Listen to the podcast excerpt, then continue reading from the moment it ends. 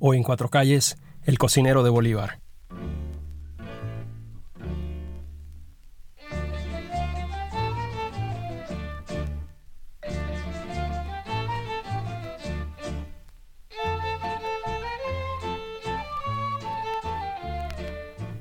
Ubícate en la Plaza de Armas de Lima, la plaza principal, un lugar habitado por miles de años, donde una vez estuvo el imperio Wari y luego el imperio Inchma, que a su vez fue conquistado por los incas, donde una vez se alzó el palacio del príncipe Sinchipuma, ahí donde Francisco Pizarro fundó su capital, su Lima de los Reyes. En esa plaza y sus entornos, con su catedral ornamentada, el palacio arzobispal, ubícate en esa plaza y ponte en el año 1826. Observa a tu alrededor y verás miseria y extravagancia, riqueza y esclavitud. Verás cinco o seis hombres afrodescendientes seguro, balanceando gallos enjaulados en la cabeza, un convite al Coliseo de Gallos. Y si tienes suerte, alcanzas una corrida de toros con la capiadora Juanita Breña, que no le hizo caso a su padre, que desde niña le decía, Juanita, no te metas a hombre. Verás vendedores ambulantes, una mujer quechua que vende quesos, los aguadores, en fin, oficios de toda clase. Y donde quiera que mires, verás mujeres de tela fina y de tela tosca cubiertas de pies a cabeza. Y el sayo que usan es una prenda que hecho de vestir, que descubre solamente un ojo. Son las tapadas. Pero no te equivoques. Por favor, no te equivoques, que no es devoción, es anonimato. Es una pausa para romper las normas establecidas. Una pausa para esas mujeres darse el gusto de una broma, un coqueteo, un encuentro furtivo. En fin, cosas que a los hombres se les celebraba, pero a las mujeres se les prohibía. Obviamente por eso les llaman las tapadas. Y si tienes suerte, si de verdad tienes suerte, te acercas al portal de los escribanos.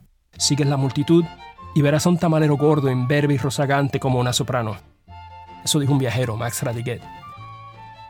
El cocinero se llama Juan José Cabezudo, o le llaman yo Juan José, o también Comezuelas.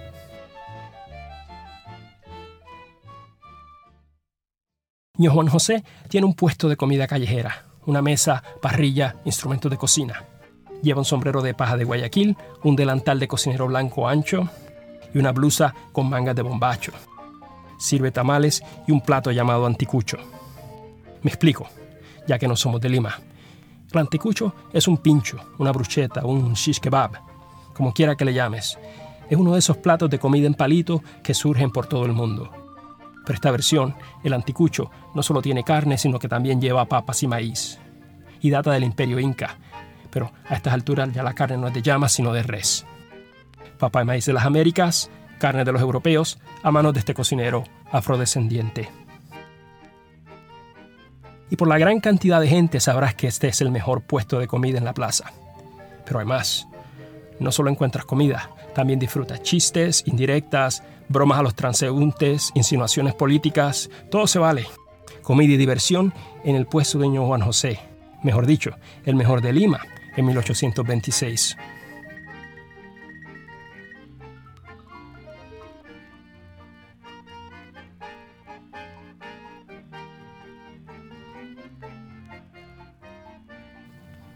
Y si lo pruebas, verás que no se equivocan. En este puesto se come bien y se goza más. Cabezudo es inagotable. Mientras más trabaja, más se anima y mejoran los chistes. Nos cuenta Ricardo Palma. Su charla era aún más inagotable que su mercadería. Encantaba un auditorio que sin tregua, parado delante de él, con la boca abierta, como delante de un gran orador, aumentaba de manera que incrementaba el paso. Su voz de mujer, clara y vibrante, decía con mucho espíritu la anécdota del día, criticaba las costumbres y se permitía despropósitos políticos. Y fíjate, discretamente, la alforja que cuelga del delantal del cocinero está muy pesada con tantas monedas de a medio, de uno, de ocho reales. Ahí lo tienes, Juan José Cabezudo, famoso, bien pagado y celebrado, orgullosamente queer.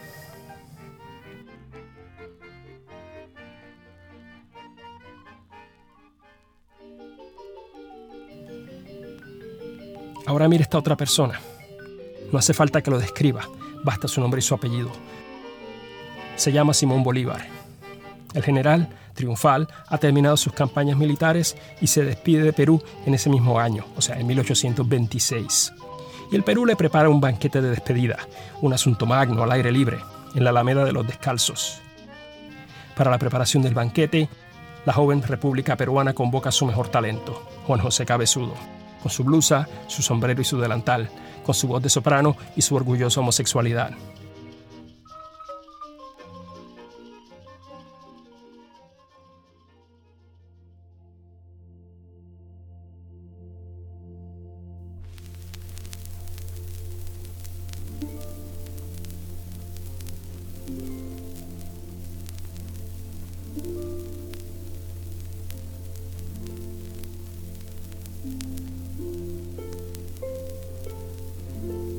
En las bajas laderas de la costa peruana hay una flor amarilla que florece cada invierno.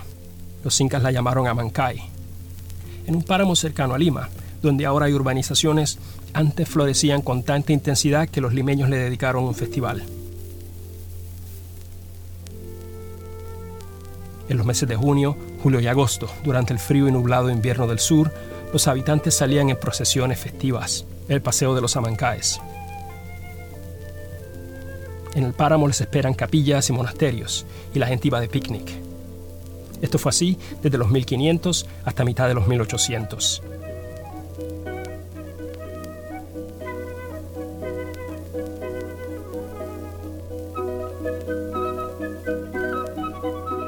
Ahora observa, es el año siguiente, a un año del banquete de Bolívar. En particular, es el 13 de agosto de 1827. Observa que por el paseo de los Amancáes va una procesión muy colorida. El grupo se dirige a uno de los monasterios, pero es más carnaval que romería. Y a la cabeza del grupo van los arrepentidos. O sea, gente que se despide de su vida anterior a cambio de una vida religiosa. Me explico. Son hombres que renuncian a su homosexualidad. Hoy le dicen a eso en inglés, pray away the gay. Y la parada, es su último galanteo. Andaban mil celebrantes, relata un testigo con bastante hipérbole. Uno estaba con pollera, continúa el relato, muy adornado y compuesto, zapatos de raso, aretes, su pañuelón y su sombrero. Más allá paseando estaba un mulato salamero con su saya y con su manto. Ese 13 de agosto van en comparsa una docena, quizás dos docenas. Ciertamente no eran miles. La comparsa era cosa festiva. Los festejantes conspiran con su ropa, con su comportamiento y con su voz, celebrando su disidencia a las normas sexuales dominantes. Pero no hay que equivocarse, no van por cuenta propia. Van arrestados al monasterio, que se conocía, con perdón, como la prisión de los maricones. Entre ellos, 12 arrestados en su último galanteo, y uno de ellos, Juan José Cabezudo, alias Comezuelas, comerciante de la Plaza de Armas, cocinero de Bolívar a un año del banquete de Bolívar. Una carta en el Telégrafo, el periódico principal de Lima, relata que fueron muchas las voces que salieron en defensa de ño Juan José y de los otros detenidos. ¿Y qué pasó después? ¿Salió enseguida? ¿Duró mucho su encierro? No lo sé. Solo sé que después volvió a su puesto, pero no sé cuándo.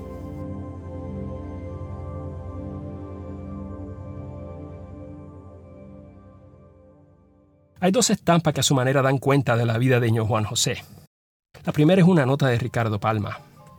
Palma escribe que Cabezudo trabajaba 11 meses sin descansar y como sabemos ganaba un buen caudal. Y luego se pasaba el mes de diciembre, el mes de verano, en el balneario El Chorrillo, donde se daba la buena vida, baile, botella y baraja. Satisfacía sus indulgencias, principalmente la afición al monte, que era un juego de cartas, y en ese juego dejaba hasta su último centavo.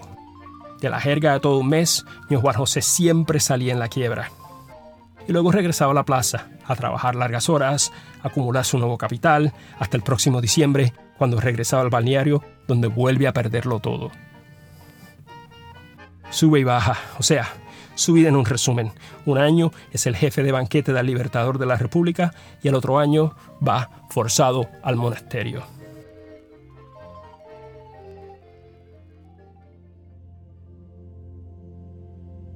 La segunda estampa es una foto de estudio para una tarjeta de presentación.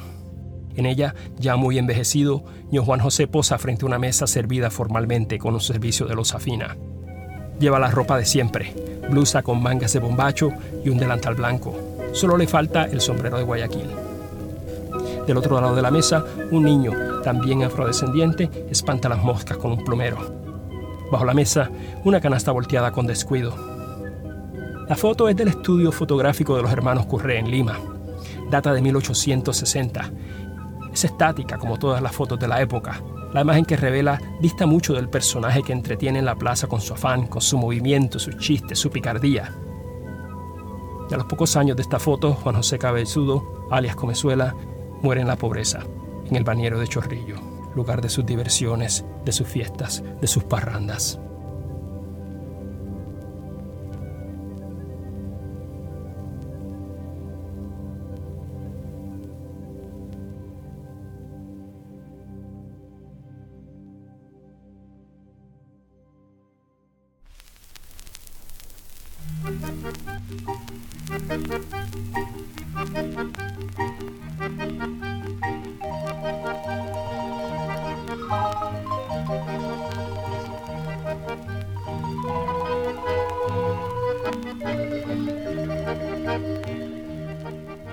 Gracias por escuchar este episodio de Cuatro Calles. La investigación se basa en la obra de Magali Alegre Henderson, Wilfredo Capsoli Escudero y Manuel Obando. La música es de Gilberto Hueso y Marimba Panamericana, en Sobrefiche y Giuseppe Rizzo. Narración, edición y producción por mí, Eric Quiñones Maurás. Más información en nuestra página, cuatrocalles.com. Cuatro Calles es un programa de historia, cultura y memoria. Si te gusta lo que escuchas, suscríbete a nuestra página o en tu aplicación de podcast favorita. Gracias por escuchar.